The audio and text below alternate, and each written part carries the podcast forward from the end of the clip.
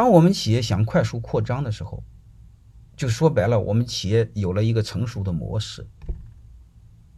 你比如有了我们成熟的扩展模式，产品产品是成熟的，呃，信息管理系统是成熟的，但是你会发现，你想短时间内有一个团队，或者短时间内有很多钱来支撑你快速扩张，是有难度的。这个时候怎么办呢？就是学会借别人的资源做自己的事儿。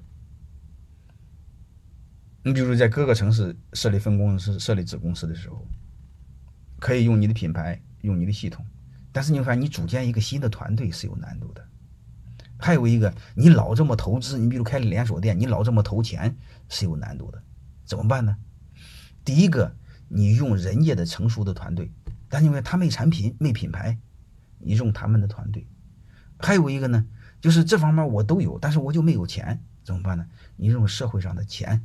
或社会上的资源，能明白了吗？你比如麦当劳、肯德基，他不停的开连锁店，你要他要一个门店一个面门店的找不累是吗？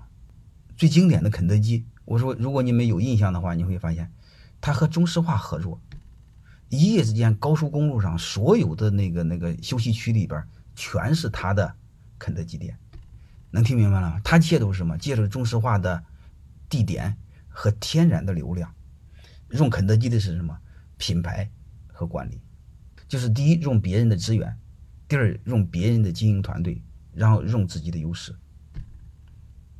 然后组合合二为一，快速扩张。其实就是一个快速扩张的模式。它这个快速扩张不是一个店一个店的扩张哈，我们都理解错了，就是一个区域一个区域的扩张，要么一个省，要么一个市的扩张，能明白这意思吧？就这个意思。你看，我们你理解的那种成复制，就是一个门店一个门，没这么做的，太笨了，哪能这么做呢？累死！